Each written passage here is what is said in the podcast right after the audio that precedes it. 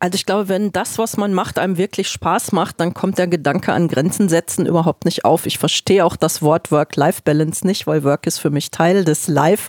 Und wenn ich daran keinen Spaß hätte, wäre, glaube ich, der Moment gekommen, in dem ich etwas anderes mache.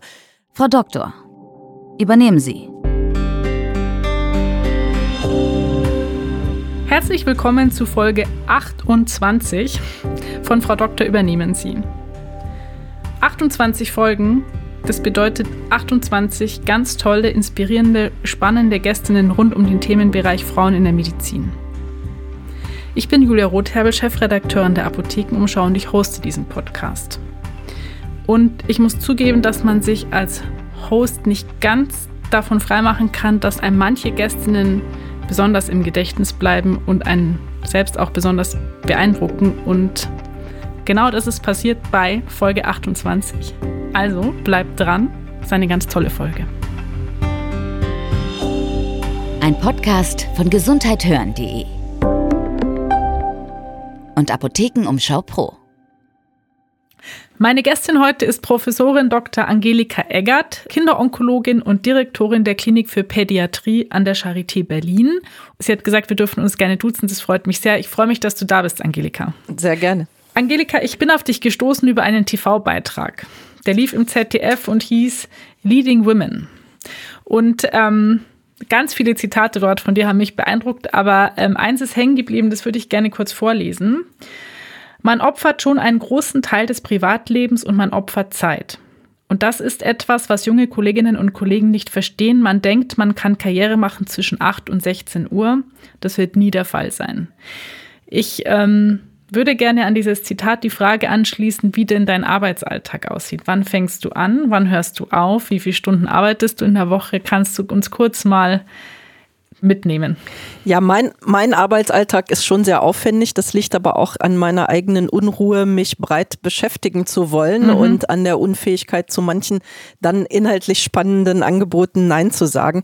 Also meine Arbeitswoche umfasst schon mit allem, was ich auch zu Hause dann noch am Schreibtisch ähm, dazu tue, um die 80 Stunden pro Woche. Und ähm, das muss, glaube ich, in der Ausdehnung nicht sein, aber mhm. dass man mit einer 38,5 äh, Wochenstunden Zeit ähm, die Dinge äh, karrieretechnisch in den Griff bekommt, das kann ich mir nicht vorstellen. Und ich kenne auch kein Beispiel in meinem Umfeld, äh, wo jemand pünktlich auf die Uhr schaut und pünktlich nach Hause geht und äh, dann trotzdem noch ähm, im Berufsleben das karrieretechnisch reibungslos läuft. Aber die Frage, ist ja auch, wie definiere ich Karriere und was soll es denn sein? Muss hm. das so breit sein wie das, was ich mache? Muss es die Kombination sein von Klinik, von Forschung, von Management, von Lehre?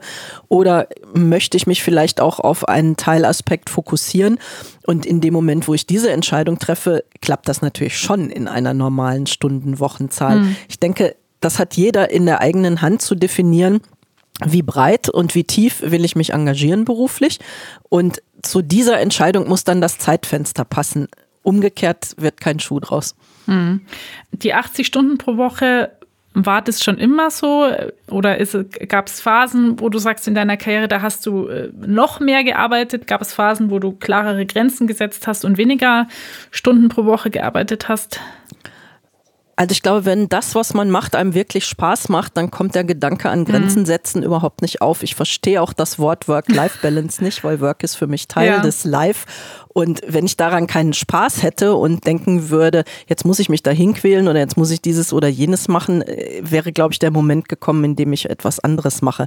Und ähm, natürlich gab es andere Zeiten. Also ich muss sagen, ich habe ein Studium gehabt, da haben wir mehr gefeiert als gelernt und das war auch gut so. Und wir hatten ein sehr aktives Partyleben.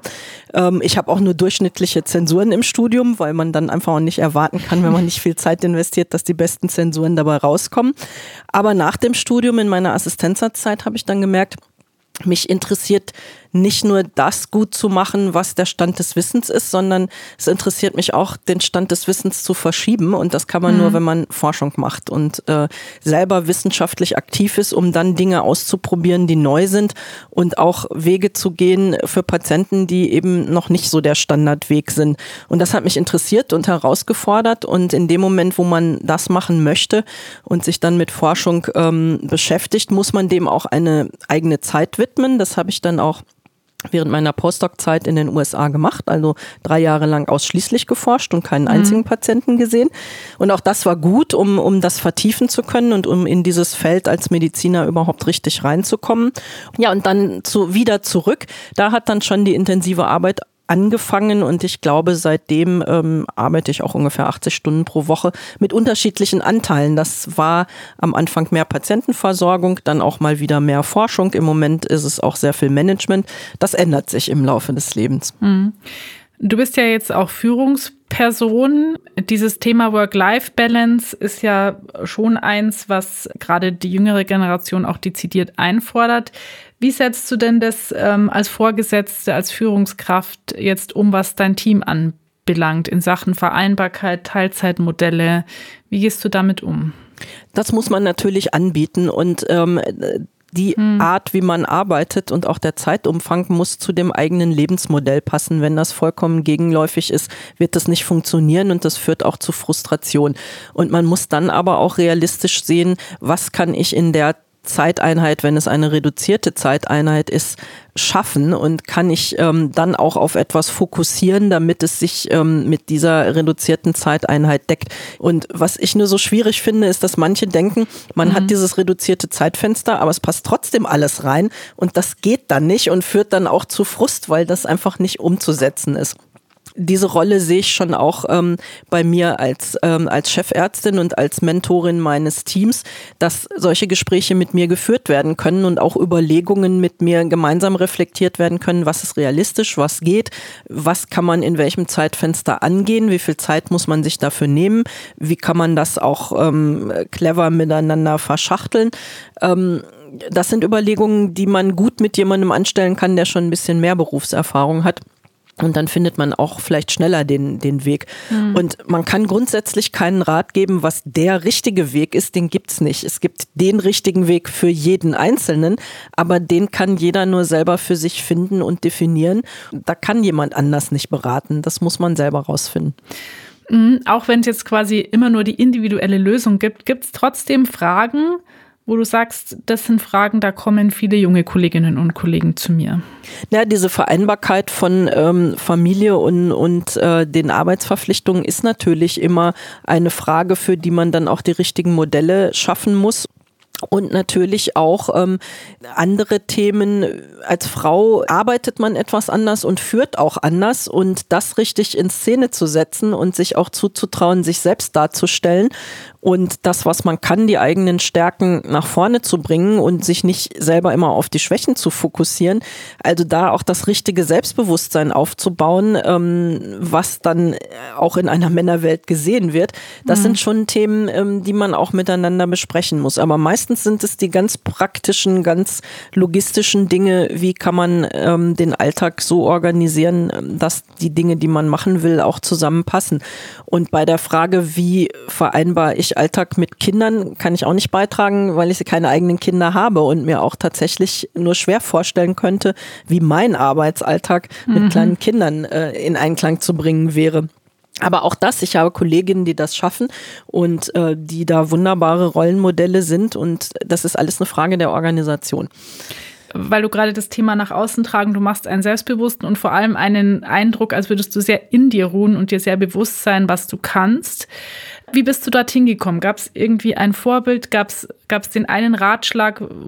Also tatsächlich ähm, war das die Zeit in Amerika, mhm. weil dort eine ganz andere Einstellung zu Lehre, zu Weiterbildung ähm, ist und man wird auf eine ganz andere Art und Weise ermuntert selbstsicher zu sein mhm. und Vertrauen in die eigenen Fähigkeiten zu haben. Und man wird auch sehr früh mit an den Tisch genommen, wenn beispielsweise Gastprofessoren kommen.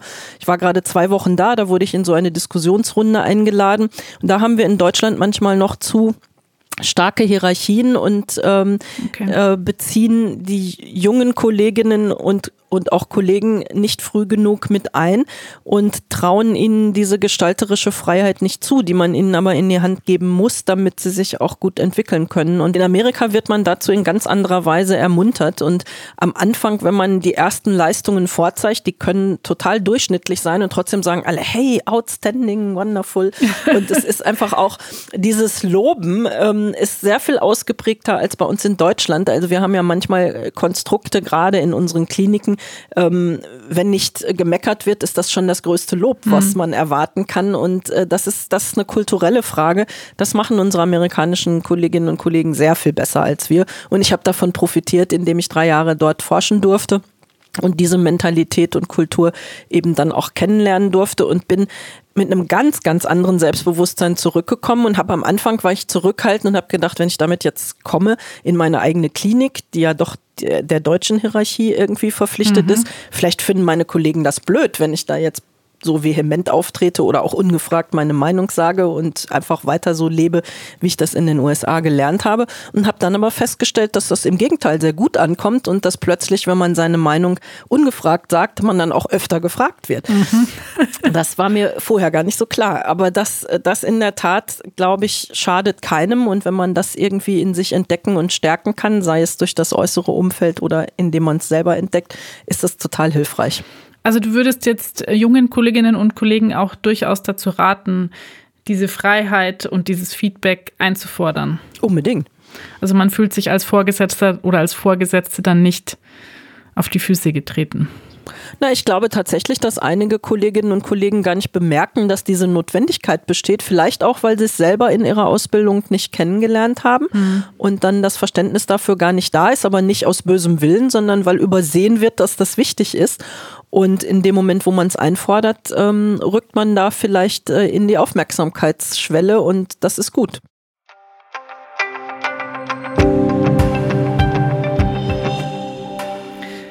Angelika, ich würde gerne mit dir darüber reden, ähm, als nächstes, wie du auf die Kinderonkologie gekommen bist. Aber vorher mhm. spielen wir ein kleines Spiel, das spielen wir immer in diesem Podcast. Und dazu lade ich jetzt kurz die Anja, unsere Podcast-Redakteurin, ein. Hi Anja. Hallo zusammen. Ja, hallo. Ich äh, habe da immer so meinen kleinen Zwischenauftritt, weil ich äh, für euch beide ähm, Satzanfänge mitgebracht habe, ähm, die ihr als ganze Sätze vervollständigen dürft. Mhm. Ich würde gerne wissen, ähm, ob ihr noch Fragen zu diesem Spiel habt oder ob es eigentlich relativ offensichtlich ist, was ihr machen dürft. Klingt klar. Klingt klar, gell? Ja, okay. Gut. Dann ähm, geht auch der erste Satzanfang schon, Angelika, an dich, an unsere Gästin. Ich starte den Tag mit. Ich starte den Tag auf jeden Fall mit einem Kaffee, denn ohne Kaffee läuft nichts. Das ist bei mir auch so. ich habe hier auch einen stehen. Okay, ich, ich, hätte, ich, ich warte ja immer noch auf den Tag, dass mir irgendjemand sagt, ich starte den Tag mit einem Tee, aber ich glaube, das wird nicht kommen. ähm, Julia, ja. der nächste Satz für dich. Pausen mache ich? Zu wenig, definitiv. Also vor allem jetzt, wenn ich viel im Homeoffice bin, ähm, mache ich quasi die Pause am, am Laptop und esse da was oder trink was und ähm, ja, definitiv zu wenig. also de facto gar keine Pause. Manchmal tatsächlich dann am, merke ich am Abend dann, dass keine richtige Pause stattgefunden hat, ja. Ich sehe gerade an Angelikas Gesicht, dass sie das ein bisschen bekannt vorkommt, vielleicht. Doch, ich habe gerade so gedacht, wie würde ich die Frage beantworten? Habe gedacht, ich würde sagen im Auto, weil das ist Zeit. Das ist das muss man irgendwie überbrücken und kann auch mal nachdenken und die Musik anmachen ähm, und ansonsten dann doch eher am späten Abend, weil irgendeine Pause muss natürlich mhm. sein, aber zwischendrin habe ich tatsächlich auch nicht die Zeit. Mhm. Ja, wobei wir ja eigentlich alle inzwischen wissen, dass Pausen schon irgendwie notwendig ist. Ja, klar. Aber es ist einfach wahnsinnig schwierig zu nehmen, kann ich auch aus Erfahrung sagen. Gut, Angelika, der nächste Satz. Wenn ich an den Beruf denke, bedeutet Team für mich? Das absolut Wichtigste an der ganzen Arbeit. Gerade wenn man in der Medizin arbeitet, geht ohne Teamarbeit nichts. Interdisziplinär und das betrifft auch die Wissenschaft. Team ist das essentielle Wort. Also wenn ich ein Wort aussuchen sollte, was wichtig ist für die Arbeit, wäre das Team. Volltreffer, Anja. ja, ja, ja. Mhm. Julia, als Mann. Oh Gott. Da, da, okay, das, du hast nur die zwei Wörter. Mhm. Als Mann. Es muss ein bisschen schwieriger für dich werden langsam. Ja, okay, du bist ja schon um, ein Profi in dem Spiel. Hm, als Mann. Hey, da kann man super viel sagen. Okay, also ich hoffe, dass ich mich als Mann äh, von dem ganzen Thema Frauenförderung, Parität ähm, nicht so angegriffen fühlen würde, wie es äh, viele Männer momentan meiner Meinung nach tun. Ja. Mhm. Gut, der letzte Satz, Angelika, der geht an dich nochmal. Mein bisher mutigster Schritt im Arbeitsleben war an einem Vorgesetzten Kritik zu üben, was man manchmal machen muss. Mhm. Wie ist es ausgegangen?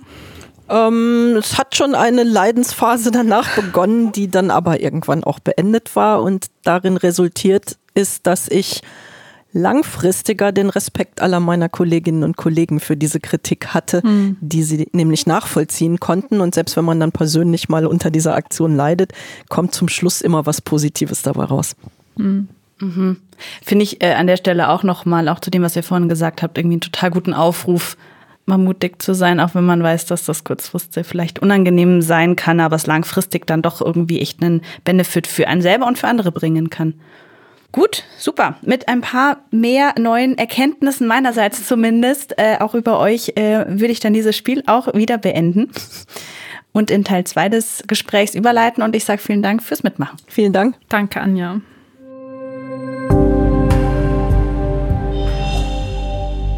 Angelika, du hast vorher schon angedeutet, du ähm, arbeitest ähm, an so einer Schnittstelle irgendwie zwischen Forschung und praktischer Anwendung. So habe ich das zumindest auch verstanden in allem, was ich über dich gelesen habe. Ähm, wie bist du zu dem gekommen, was du heute machst? Wie hast du erkannt, was genau dir Spaß macht und wo deine Talente liegen?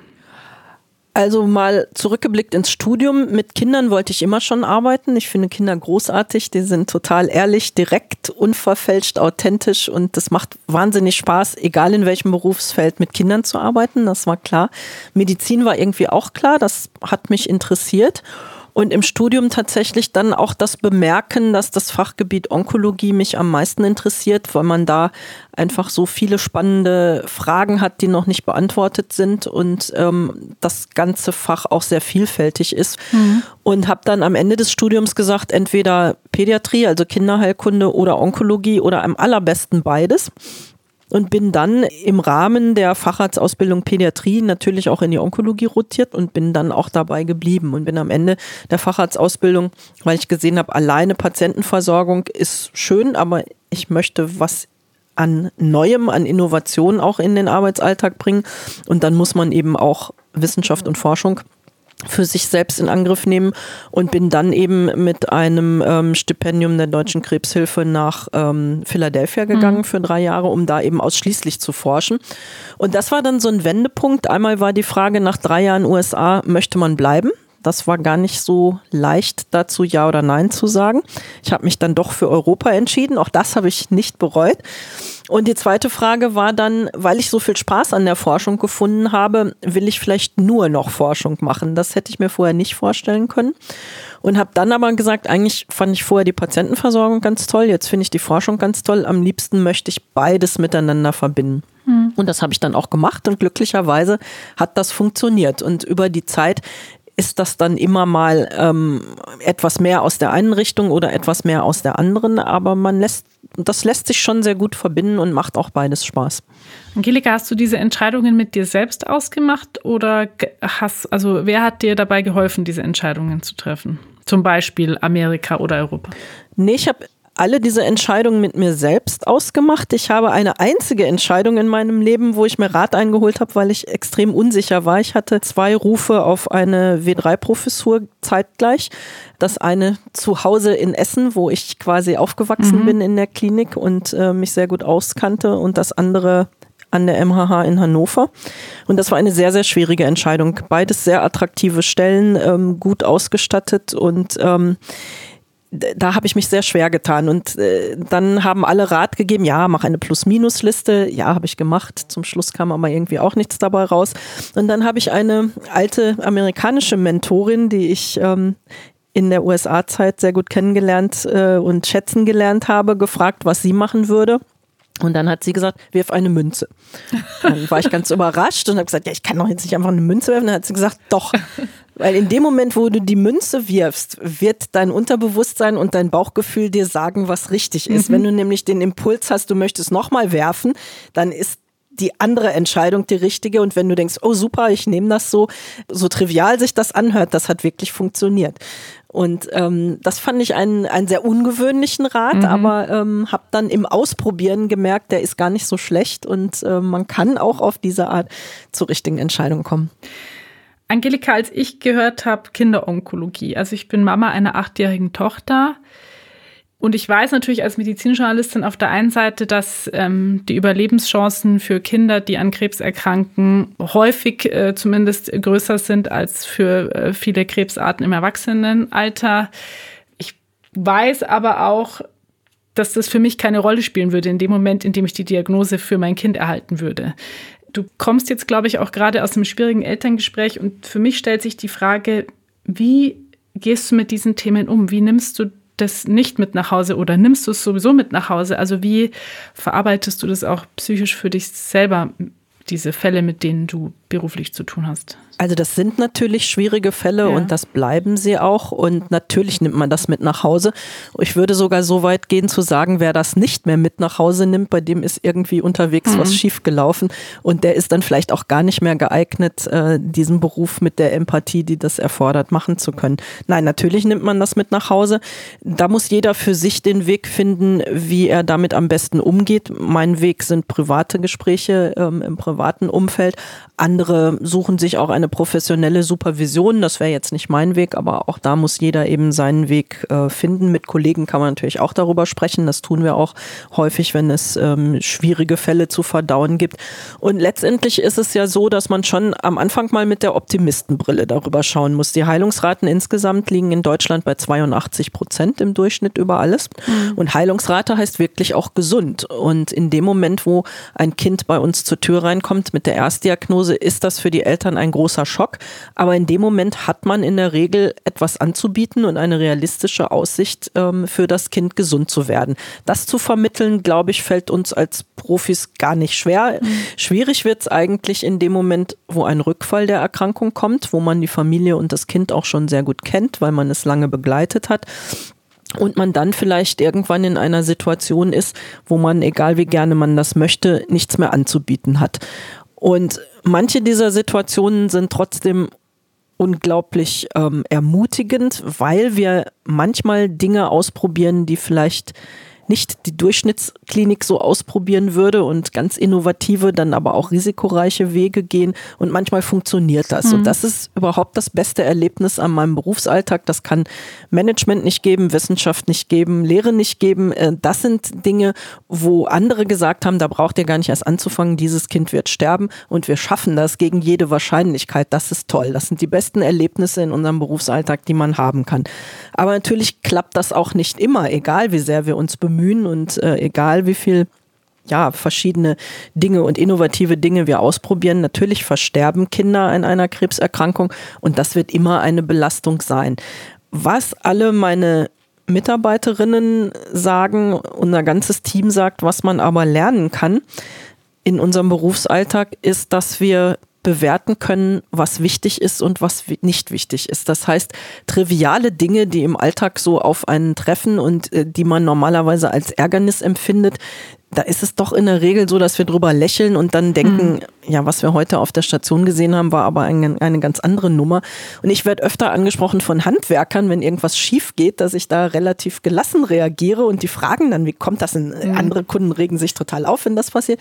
Und dann sage ich mal, wissen Sie, wenn ich da tagsüber ganz andere Geschichten mhm. sehe, dann kann ich mich einfach abends nicht aufregen über irgendeinen Fleck an der Wand. Das, ja. und, und diese Perspektive, das kann man, glaube ich, mitnehmen, ohne persönlich mit der eigenen Familie betroffen zu sein, wenn man in so einem Fachgebiet arbeitet. Und das ist toll.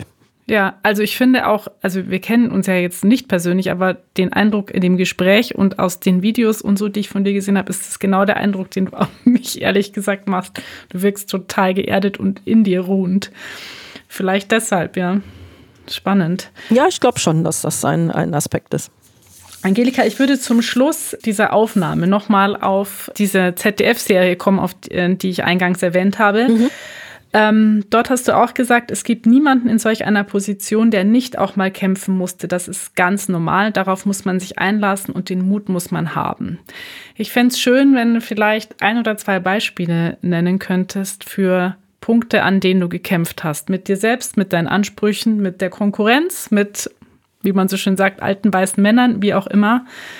An welchen Punkten hast du gekämpft? Ja, in diese Situationen kommt man ja unweigerlich. Einmal, klar, auch fachlich muss man kämpfen, das meinte ich damit aber gar nicht. Es ist in der Tat so, ähm, je höher man kommt in eine Führungsposition, um so häufiger landet man auch in Situationen, wo man sich einem Konflikt stellen muss und sich auseinandersetzen muss und manchmal auch mit einem Vorgesetzten. Und manchmal sind Vorgesetzte auch alte weiße Männer. Und wenn man dann eine diskrepante Meinung hat und es gefragt ist, diese zu äußern, dann muss man natürlich sich fragen, ähm, wie viel riskiere ich von meiner Karriere und wie viel riskiere ich nicht. Und ich habe mich glaube ich, hoffentlich in dieser Situation immer dazu entschieden, wahrhaftig zu bleiben und zu meiner Meinung zu stehen. Mhm auch wenn ich natürlich wusste, das kann für mich negative Konsequenzen haben und vorübergehend hatte es die auch zweimal bereits. Ähm, aber zum Schluss kommt dann immer dabei heraus, dass das richtig war und dass man dann doch auch mehr Kollegen hinter sich vereint, als man vorher so denkt und äh, das dann manchmal auch der Auftakt ist, die Dinge ins Positive zu verändern. Und im Nachhinein muss man dann sagen, das war es auf jeden Fall wert. Aber es ist natürlich auch noch nie so richtig daneben gegangen.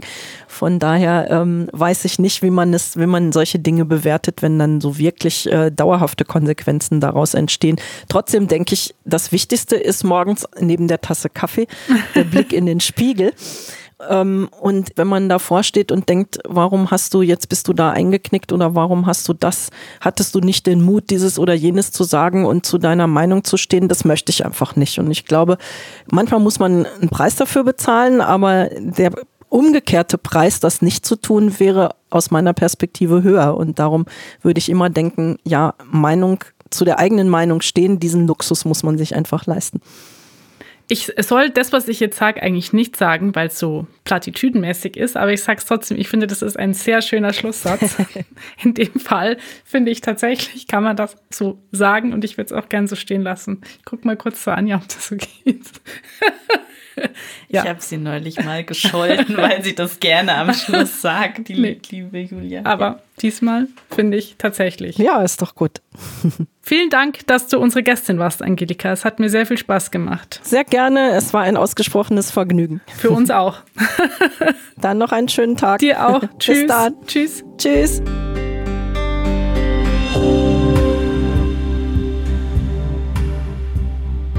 Also wer bis hierhin gehört hat, und noch immer da ist, der findet die Folge scheinbar genauso toll wie ich.